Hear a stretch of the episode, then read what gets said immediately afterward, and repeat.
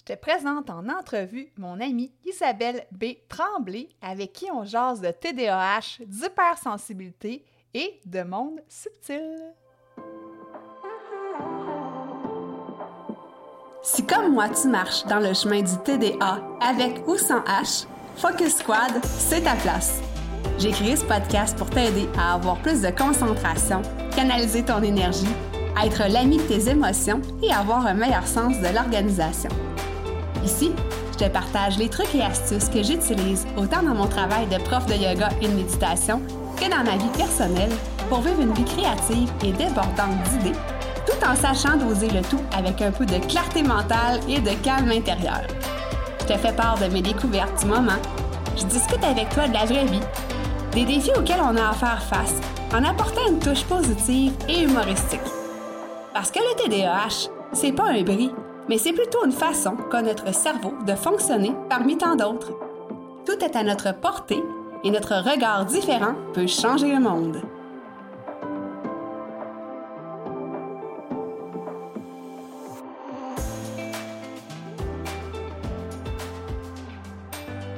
Hey, salut, salut! Bienvenue sur le podcast Focus Squad.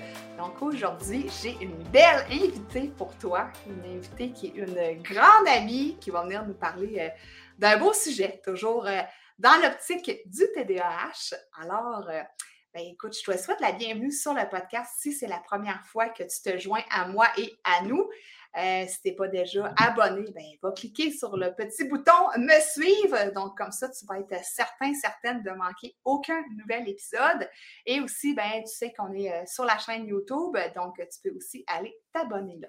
Alors, euh, ben, bienvenue, Isa! Merci de m'avoir invité. Yes! Donc, euh, Isa pour les intimes, Isabelle V. Tremblay, qui est une auteure euh, prolifique, euh, qui est une médium aussi, conférencière. donc, on se connaît depuis déjà quelques années. Isa, ce qu'il faut dire, c'est qu'elle est déjà venue m'aider. En fait, j'ai déjà été sa cliente. Ça a été pas mal ça notre premier contact parce que j'avais un petit problème d'entité chez moi. Et euh, moi, j'ai la frousse de ça. Donc, j'ai dit, moi, je fais pas ça tout seul. De un, je sais pas comment. Et de deux, euh, help me someone. Donc, euh, Isa est venue m'aider dans cette problématique-là qu'elle a solutionnée avec brio, on va dire ça comme ça.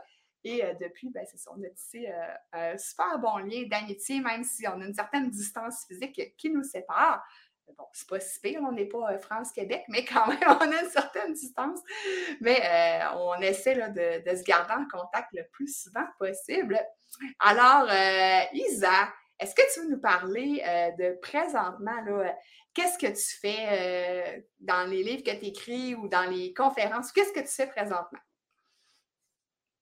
En ce moment, je fais beaucoup de consultations avec les gens où je vais me connecter à leur énergie, à leur guide, à même à leurs défunts, et je leur euh, transmets des messages qui s'adressent au niveau de l'âme, au niveau des choses à travailler, des choses à solutionner. On travaille beaucoup aussi, euh, ben, je travaille beaucoup avec des gens qui sont hypersensibles. Euh, je travaille beaucoup avec des gens qui sont sensibles, oui, mais à l'énergie, à ce qu'on ne voit pas, ou en tout cas que la majorité ne voit pas et mmh euh, que et je les aide à aller développer justement ce côté-là pour être plus autonome, puis aussi parce que quand on vit ces problématiques-là, ben en fait, on n'a souvent personne avec qui en parler.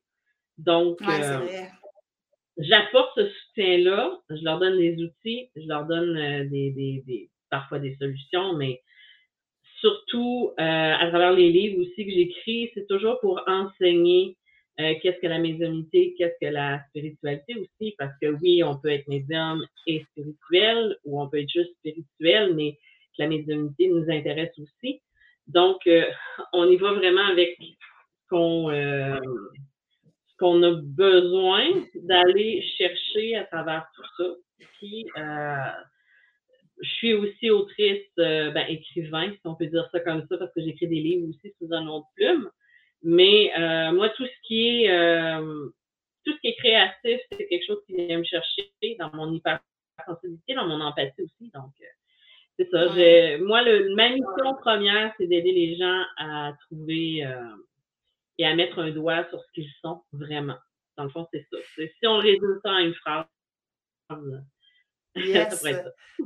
Puis, tu sais, ce que j'aime de toi, c'est que euh, tu es quelqu'un à la base de très cartésienne. Donc, euh, en tout cas, moi, c'est le premier contact que j'ai eu avec toi, c'est que je me disais, bon, ben, tu sais, c'est facile des fois de sombrer dans est-ce que la personne, c'est une charlatane ou est-ce qu'elle invente des trucs ou, euh, tu sais, avec toi, on, est, on, est tout de suite en confiance, puis ben, tu dégages cette aura de confiance-là aussi. Puis justement, avec ton côté cartésien, ben, ça fait, je pense, un petit peu la, balance des choses. Donc, moi, c'est ce qui m'a séduit euh, en premier euh, dans ton approche. Isa, toi, comme moi, tu vis avec le TDAH. Euh, ah, est-ce que... je viens de t'apprendre ça! Et je ne suis pas médecin. Est-ce que tu peux euh, nous expliquer un peu, ça a été quoi, on va dire, euh, ton premier contact avec le TDAH ou comment tu l'as découvert? En fait, euh, moi, depuis que je suis tout petite, je sais que je tombais souvent dans la lune, que mon esprit était, je vais le dire en bon québécois, ça spinait tout le temps. Et en mm-hmm. classe, c'est arrivé souvent que je dérangeais parce que et c'était même pas volontaire, c'est juste que je devais faire du bruit ou bouger pour pouvoir écouter le professeur, mais je faisais des erreurs d'inattention. Et euh, parce que dès que ça m'intéressait plus, puis que j'avais plus d'intérêt, ben en fait, euh, c'est comme n'importe qui, hein, qui, a un TDAH, ça m'intéresse pas, donc je perds mon attention, je perds ma passion, donc euh, je suis plus là totalement. Mm-hmm.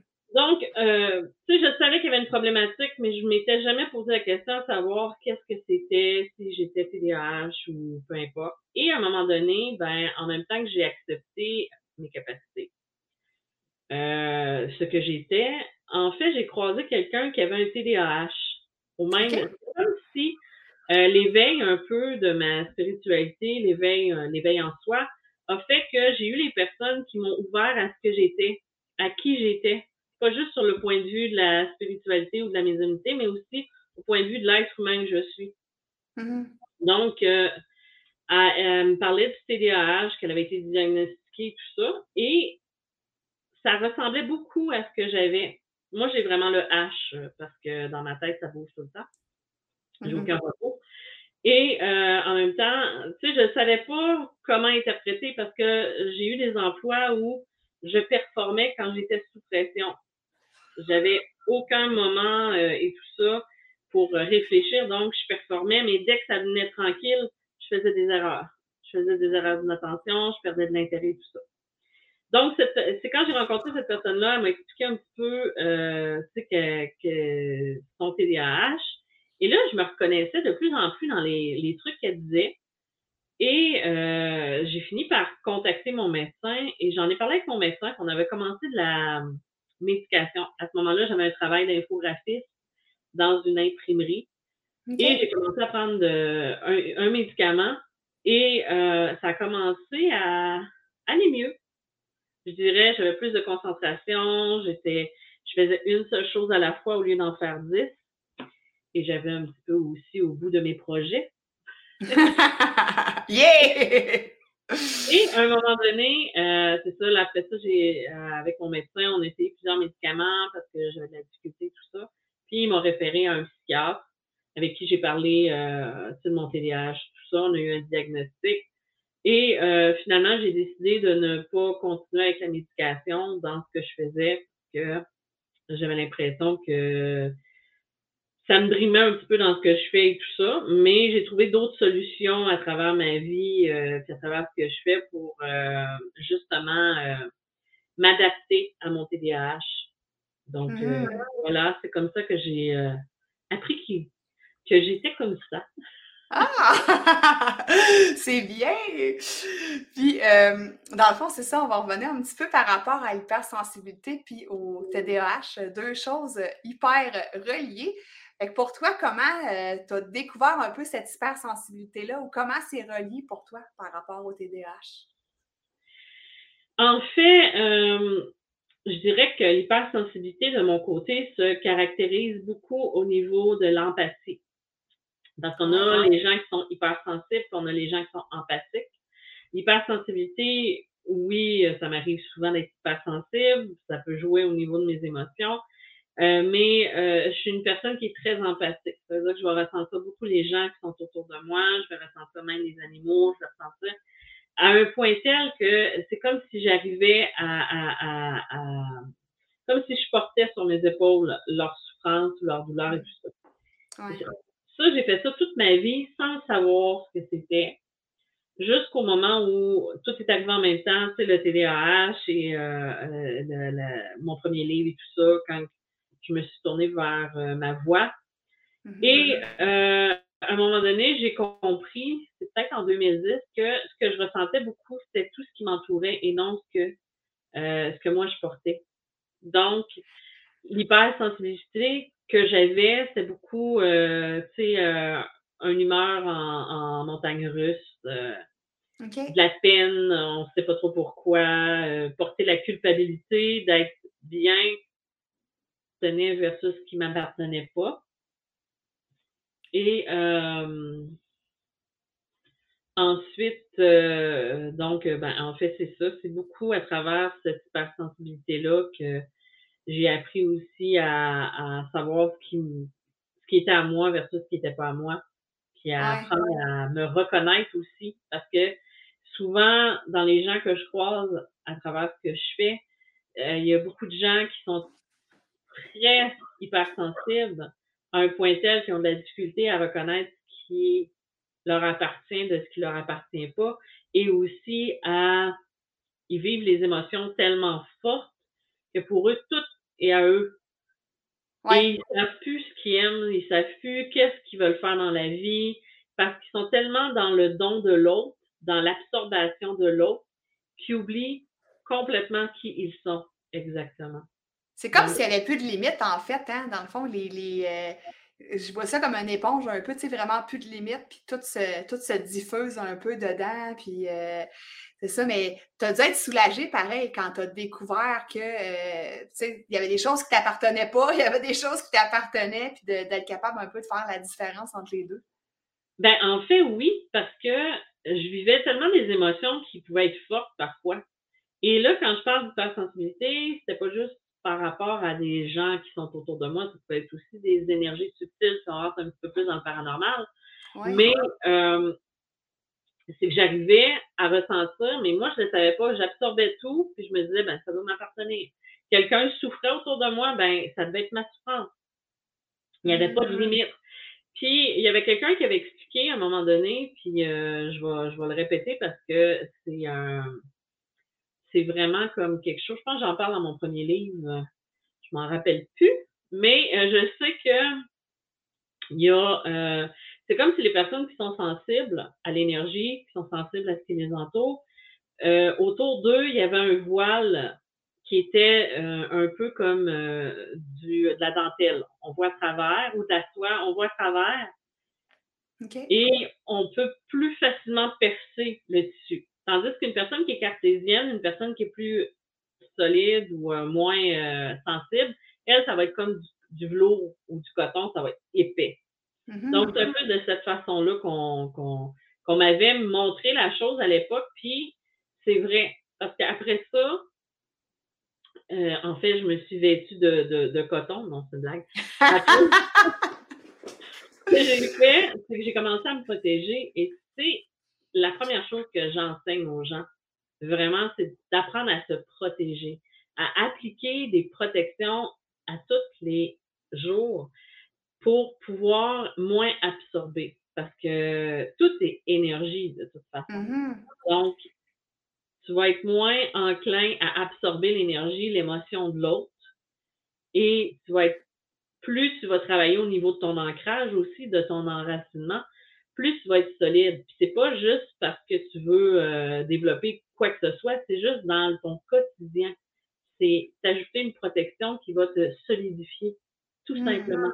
Il n'y a rien d'ésotérique là-dedans. C'est juste quelque chose que tu fais pour toi, pour te solidifier. Je pense que c'est pas mal ça. Ouais, non, mais puis c'est vrai, puis les gens ne sont pas souvent conscients justement de ces fuites énergétiques-là qu'on peut avoir ou euh, tu sais, des fois, au niveau des relations aussi qu'on peut avoir, les gens qui, qui sont des vampires, qui nous tirent notre jus, euh, tout ce qui a rapport aussi, comme on disait, au monde subtil, tu sais, des fois, on n'est pas conscient de tout ça.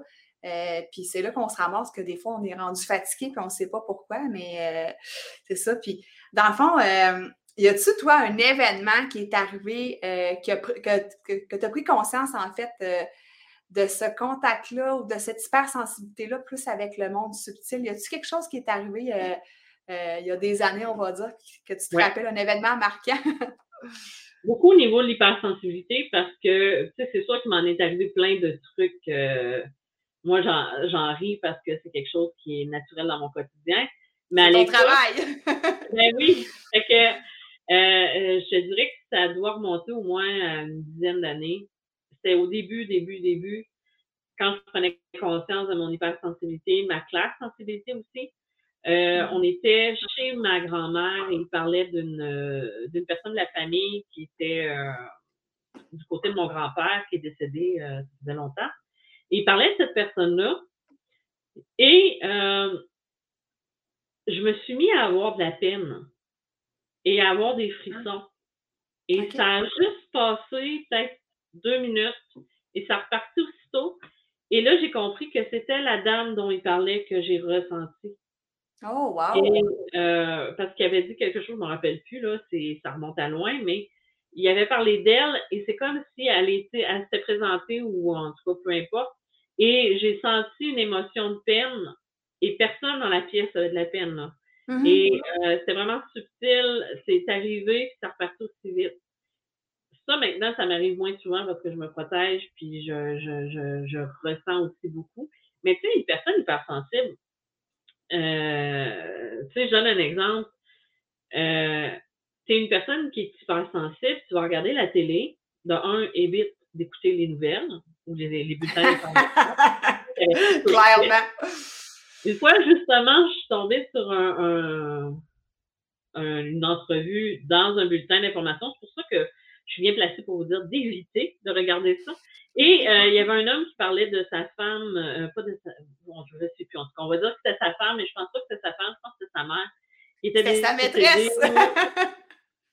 Peut-être, je ne sais pas, n'y ai pas demandé. Mais en fait, durant qu'elle parlait avec cette personne-là, il y a eu un, euh, tu sais, j'ai senti sa peine parce que la personne a été décédée ou dans des circonstances qui étaient quand même difficile et tout ça.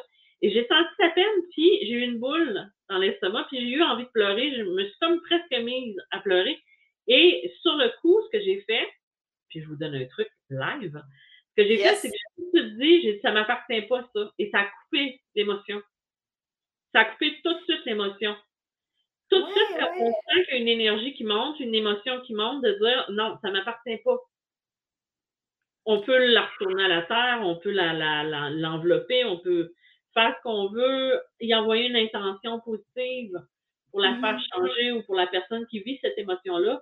Mais il faut toujours se dire non, ça ne m'appartient pas.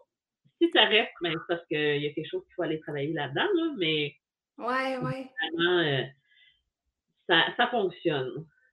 Mais comment tu as fait justement, si on va prendre cet exemple concret-là, pour euh, différencier entre le fait que c'était pas toi qui était triste d'entendre une histoire triste, je ne sais pas si tu vois ce que je veux dire, ou c'était vraiment la peine de la personne. Tu sais, comment tu as fait pour différencier de c'est ma tristesse à moi parce que j'entends ça ou c'est vraiment la tristesse de quelqu'un d'autre que j'ai absorbée? Euh, c'est une très bonne question, puis je te dirais que ça m'a pris 12 ans avant à travailler sur moi pour apprendre à différencier mes émotions des émotions des autres. C'est ça que je dis mm-hmm. souvent aux gens, la première chose à faire après s'ancrer et s'enraciner, ben s'enraciner, se protéger, c'est travailler sur soi, travailler à apprendre à se reconnaître, à reconnaître nos émotions. Euh, il y a un truc que encore un autre truc, mon doux. hey, t'es généreuse, ça n'a pas de bon sens. on va te réinviter plus souvent. il y a un truc que je donne souvent aux gens en consultation, euh, surtout les êtres qui sont hypersensibles, c'est de faire une liste des choses qu'ils aimeraient ou pas faire et d'aller du plus extrême au moins extrême, puis à chaque étape, d'aller euh, d'écouter son ressenti, d'écouter son émotion, d'écouter mm-hmm. est-ce que ça me fait wow à l'intérieur de moi, ça fait non. L'exemple que je donne à tout le monde, le premier exemple que je donne, c'est si je te dis tu sautes en parachute demain, ça fait wow ou ça fait non, je veux pas c'était ça que j'avais en tête, exactement cet exemple-là. Puis moi, c'est comme, ben, moi, je m'en vais si je saute en parachute. tu sais que ça t'appartient, cette émotion-là, puis tu sais que c'est pas ça que tu veux. Fait que tu as une base pour savoir l'émotion que tu sens, l'émotion que tu as à l'intérieur de toi. Donc, après ça, ben, tu y vas avec toutes les étapes. Ben, moi, j'aime-tu aller voir un film d'horreur ou un film romantique? Uh-huh. Est-ce que j'aime aller regarder, est-ce que j'aime aller euh, me promener la nuit au clair de lune? Ou je préfère rester en emmitouflée devant la télé ou devant un feu de foyer? Tu sais, tu commences avec quelque chose d'extrême pour t'apercevoir qu'est-ce que ça vibre en toi. T'apprends à t'écouter. Parce que plus tu t'écoutes, plus tu comprends que cette émotion-là t'appartient pas. Mm-hmm. Euh, c'est un peu comme, euh, tu sais, justement, dans ce cas-là, je l'ai senti tout ça, ça m'appartenait pas parce que c'est venu soudain et ça repartit aussi vite. Oui, ça m'arrive, je vais regarder une émission puis je braille comme une madeleine. ben, je sais que c'est à moi puis que c'est parce que je trouve ça triste, parce que j'ai pas une émotion à l'intérieur de moi. Je veux dire, oui, je trouve ça triste, mais je veux dire, ça vient pas me chercher euh, dans le. Viscéralement, là, tu sais. C'est ça. C'est pas comme si je vivais l'émotion. Je vis une émotion que je sais, tu sais, comme j'ai commencé une, une, série sur Netflix. Puis après ça, quand j'ai vu l'histoire, parce que je n'ai pas regardé l'histoire avant de la regarder, je me suis dit pourquoi je t'allais regarder ça, je vais brailler tout le long. Mais je sais que quand je vais le pleurer, parce que ça va venir me chercher, que ça va quand je vais avoir fini, ben je penserai plus. Tandis que quand c'est une émotion que tu, pognes de quelqu'un d'autre, que tu attrapes de quelqu'un d'autre, ben ça vient te chercher à l'intérieur, puis tu la vis comme si c'était à toi. Et tu n'es pas capable de faire la distance face à ça. Eh ben, quand tu t'apprends pas à, mais ouais. tu aucune raison de, de, de vouloir euh, mourir de peine parce que tu as ça, puis ça vient te chercher, puis tu braves, puis ben là, c'est wow, il y a quelque chose qui ne m'appartient pas là-dedans. Ouais. ça prend un énorme travail sur soi, je trouve. Puis même encore, tu sais, euh, bon, je ne suis pas médium, euh, je suis capable de faire la différence entre les deux, mais je ne saurais même pas comment l'expliquer. Puis c'est pas encore, pour ma part, assez profond pour être capable de faire la, la part des choses nettes. Là. Ça s'en vient, mais c'est ça, ça prend vraiment beaucoup de connaissances de soi, puis euh, beaucoup d'apprentissage aussi. Puis des amis qui nous, nous enseignent plein d'affaires, tu sais. Mais c'est ça, c'est que moi, ça fait des années que je travaille sur moi pour pouvoir être rendu où que je suis là. On se serait rencontrés il y a 20 ans, là, je pense que tu n'aurais pas eu la même personne qu'il y a devant toi, puis même toi non plus, tu ne serais pas la même personne. Moi, à un moment donné, ma vie, c'était tellement n'importe quoi, je n'étais tellement pas alignée sur ce que je voulais, j'étais une boule d'émotions j'explosais à tout bout de champ parce que je n'étais pas capable de gérer les émotions que j'avais, que je vivais. En plus, trois quarts ne m'appartenaient pas. Mmh. Donc, j'étais prête à exploser à tout moment. Donc, j'ai travaillé, j'ai fait le choix de travailler sur moi, apprendre à me connaître, apprendre à connaître les émotions versus ce qui ne m'appartient pas. Mais aussi, depuis que je travaille dans ce que je travaille, j'ai pas le choix de me distancer des émotions parce que si j'ai quelqu'un qui pleure devant moi, je peux pas pleurer avec elle. Tu sais? ouais, bye bye le professionnalisme. mais par contre, ça peut arriver que je pleure, mais que je sais que c'est pas moi les pleurs, les larmes qui coulent, puis l'émotion. Ça peut être la personne subtile que je ressens. C'est ça. J'allais dire une niaiserie. Écoute, on est ouvert sur Focus Squad. non, je vais la garder pour plus tard. yes, pour le, prochain épisode qu'on fera ensemble. Euh, justement, je rebondis là-dessus. Euh, quel conseil que tu donnerais à la Isa d'il y a 10, 12 ans, 15 ans? Qu'est-ce que tu as fait à niaiser de même avant de te lancer? je pense que ça serait ça. Non, Mmh. en fait, euh, la seule chose que je lui dirais, ça serait de d'apprendre à Hey, c'est une bonne question. Moi, je pense Ouais. que même si je retournais il y a 15 ans, je pense que j'avais besoin de passer là où j'ai passé. Fait que Ah, j'aurais pas vraiment de conseils parce que je serais pas ici si j'avais pas passé par où j'ai passé. Mmh. Oui, il y a eu des bouts très difficiles, là, des bouts très, très rough en bon québécois, mais en Ouais. même temps, je pense que j'avais besoin de passer par là. Mais la seule chose que je dirais, c'est d'apprendre à, à reconnaître sa valeur. Ouais. De d'essayer de se voir dans le regard des autres, mais de se voir dans son propre regard. Je pense que c'est le Mmh. seul conseil que je pourrais lui donner, je pense. Mmh.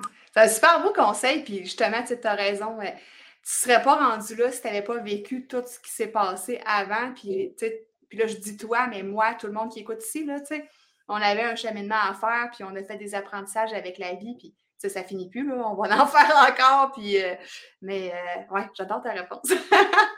Ben, en fait, parce que c'est ça, on chiale que la vie, euh, des fois, on n'a pas ce qu'on veut, que c'est difficile, tout ça. Mais je me suis rendu compte avec les années qu'on a ce qu'on a, c'est pour nous apprendre autre chose. Mmh. Parce qu'on avait ça à apprendre pour pouvoir développer tel ou tel euh, système de défense, tel, euh, tu sais, même la résilience, euh, apprendre à rebondir aussi. Il y en a qui vont avoir des, des, des épreuves beaucoup, beaucoup plus difficiles, des deuils, des, euh, des choses qu'on ne veut pas vivre, nous. Mmh. Mais ça vient tout chercher un enseignement, puis je sais que ça fait chier quand je dis ça parce que il y en a qui disent Ouais, mais j'ai pas mérité ça. On le mérite pas. On fait On le juste, mérite pas, puis il y en a qui veulent des raccourcis aussi, c'est comme, ah ouais, donne-moi le shortcut. ouais, mais en lien avec les raccourcis, je dirais qu'il y a une problématique, euh, c'est que le raccourci, là, ça se peut qu'il nous ramène euh, où est-ce qu'on est, on, on pensait qu'on l'avait passé. Parce Ou tu vas te péter la face dans le mur, euh, dans Mais le mauvais c'est ça, mur. c'est ça, c'est que l'hypersensibilité aussi, elle a, elle a ça, c'est qu'on a de la difficulté des fois à, à- pour moi j'ai une manifestation live en ce moment. Non, Ça! qui bouge. Puis Là, je me suis dit, voyons, c'est mon chat, non? Qu'est-ce qui bouge? En tout cas, Ah, ton ben. corps dans l'arrière, il bouge pas. On est correct. Non, côté de moi, j'ai des choses qui bougent, c'est un peu bizarre, mais c'est pas grave, c'est juste ça. Euh, en fait, euh, c'est qu'à travers l'hyper- l'hypersensibilité, souvent, ça va nous bloquer dans notre élan parce que on va sentir toutes les autres, puis on va avoir l'impression que, ben, que ça va nous taire un peu notre voix intérieure. Fait que si on est trop sensible, on va vouloir aller dans une direction, mais l'opinion des gens qui sont autour de nous, elle va nous impacter encore plus que qu'une autre personne parce que on va sentir l'inquiétude de la personne comme si c'était la nôtre. Ouais. La personne, elle est inquiète pour nous, mais euh, nous, on va faire comme si c'était nous autres qui étaient inquiets. Je sais pas si tu comprends ce que je veux dire.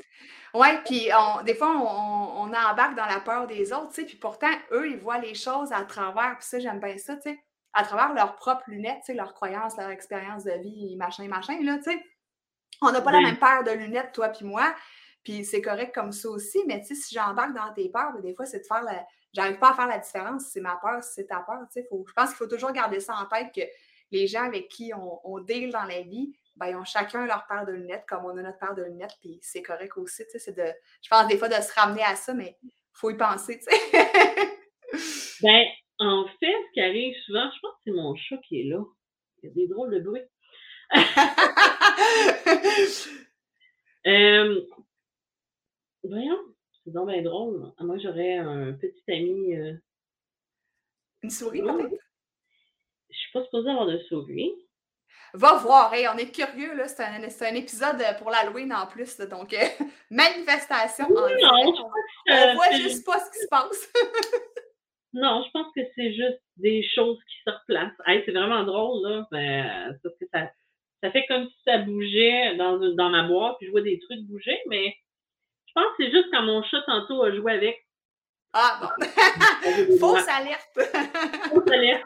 Euh, mais euh, c'est mon côté cartésien encore qui vient me rassurer. ouais. oh Donc, my euh, god.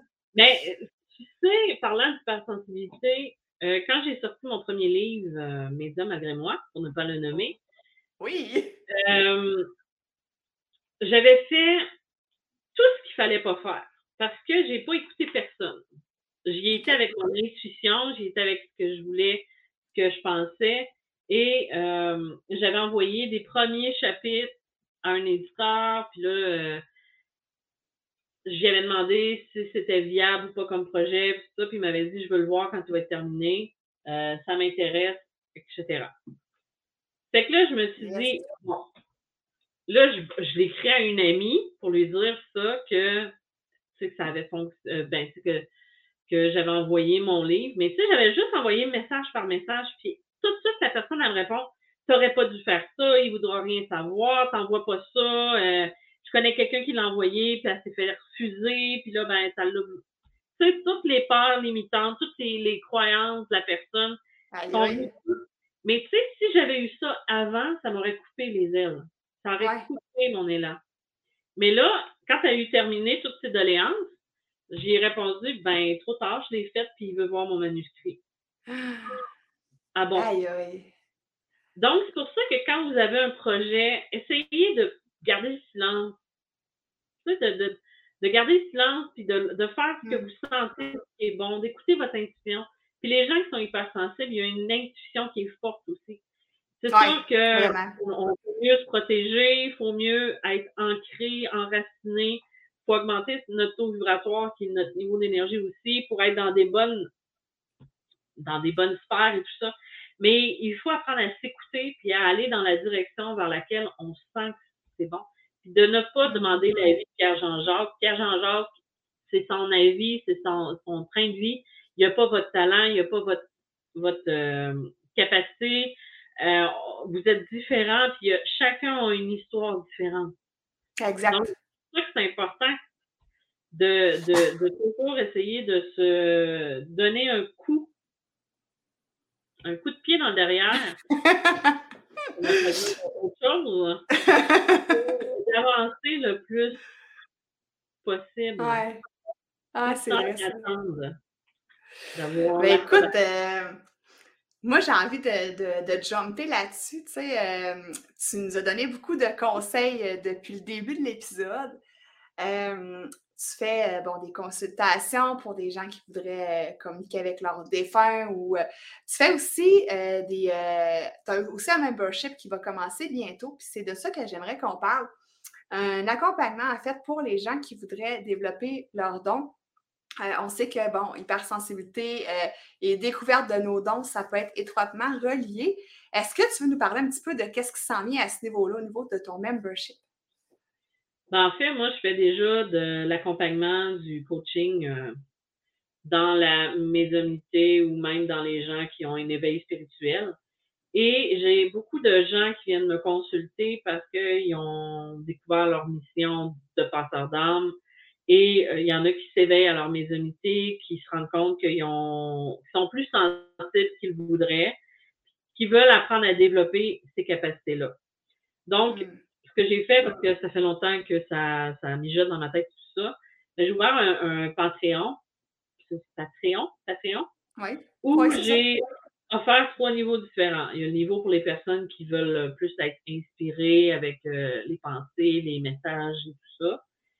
Et j'ai deux autres niveaux qui sont plus axés pour la personne qui veut apprendre plus sur le passeur d'âme, pour apprendre qu'est-ce que c'est que la mission du passeur d'âme, avec des exercices euh, mensuels, avec euh, des podcasts exclusifs, parce que j'ai mon podcast aussi. Ouais, euh, avec des, des, des, vidéos, des rencontres Zoom.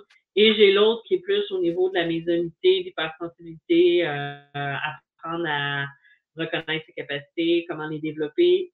Pas nécessairement pour en faire un métier, mais juste pour nous aider dans le quotidien. Apprendre mmh. à plus à plus être capable de s'écouter, se protéger et avancer au niveau de sa vie.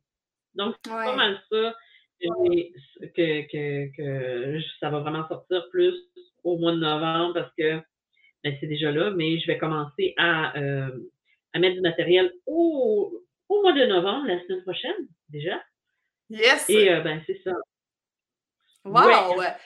Ben écoute, c'est des, des, vraiment super beaux projets, tu sais, puis qui peuvent aussi aider les gens euh, qui vivent avec l'hypersensibilité et le TDAH, ou un, un et l'autre, ou un et l'autre, bref.